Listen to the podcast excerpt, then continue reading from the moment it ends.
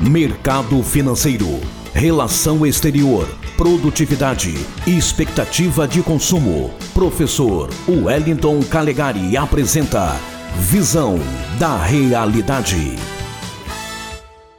Boa tarde, ouvintes da Rádio Cultura, boa tarde, Espírito Santo. Aqui quem fala é o Wellington Calegari.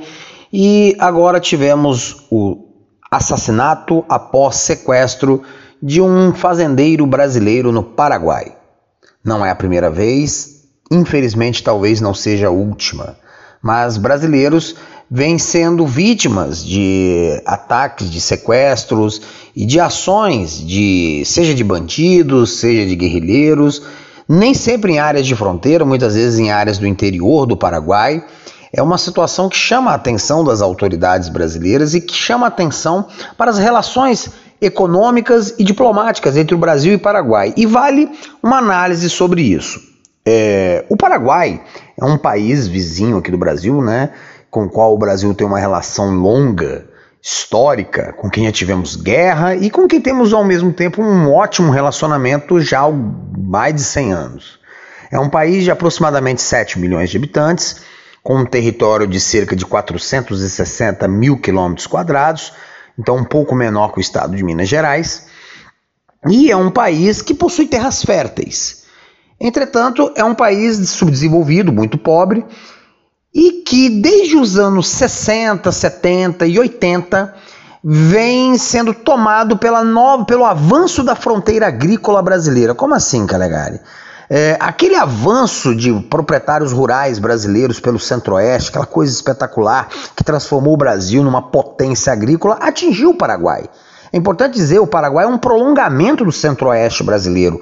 O Cerrado adentra pelo Paraguai e também o território conhecido como Chaco Paraguaio é uma área também de boa produtividade se você empregar tecnologia. Então daí surgiram os brasiguaios, que é uma vasta comunidade de brasileiros radicados no Paraguai, cerca de 850 mil pessoas. Isso numa população de 7 milhões de habitantes, estamos falando de uma vasta comunidade plenamente integrada ao Paraguai e não apenas plenamente integrada. Esses brasiguaios mudaram a fisionomia do país. O Paraguai, que até os anos 80 era um país estagnado, pobre, hoje é uma das economias mais vibrantes e em crescimento da América Latina. Nas, nas duas primeiras décadas do século XXI, o, especialmente na última década, de 2012 para cá, o Paraguai registrou uma taxa de crescimento média de 7,1%. Isso é, é crescimento chinês. O país é um dos grandes exportadores mundiais de soja, carne de frango, carne de boi, milho, é, aveia e vários outros produtos do agronegócio é, muitos produzidos por paraguaios e outros por brasiguaios, que são paraguaios de origem brasileira. E isso dinamizou muito várias cidades do Paraguai, indústrias se estabeleceram no país e a economia do país realmente mudou. Mas infelizmente, grupos de esquerda do Paraguai não veem isso com bons olhos. Existem os campesinos, que são grupos de sem terra que inclusive mancomunados com sem terras do Brasil. Pasmem, isso mesmo, brasileiros sem terra apoiando ações de sem terra do Paraguai contra brasileiros. Atacam propriedades de brasileiros, causam o terror. Em 2007, um presidente ultra-esquerdista, né, é, Fernando Lugo, inclusive um bispo da Igreja Católica, foi eleito com uma plataforma contrária aos brasiguais e causou muitas dificuldades a esses brasileiros.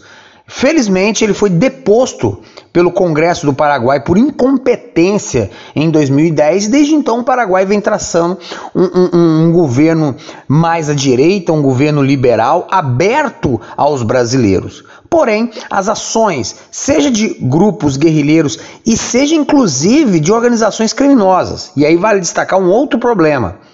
Existem lutas entre facções criminosas do PCC isso mesmo, o PCC vem tentando assumir o controle do tráfico de drogas na fronteira ali na região de Ciudad del Leste, com Foz do Iguaçu, enfrentando grupos de narcotraficantes paraguaios. Então isso também gera muito conflito e instabilidade. Num país que vem se transformando em sinônimo de prosperidade econômica. Na América Latina. Então isso chama atenção e o governo brasileiro deve demonstrar uma diplomacia forte e incisiva, seja para defender os interesses de cidadãos brasileiros no Paraguai, seja para proteger também essa nação que é uma nação amiga do Brasil. Amiga e parceira. Aqui quem fala é Wellington Calegari. Uma boa tarde. A Cultura FM apresentou Visão da Realidade com o professor Wellington Calegari.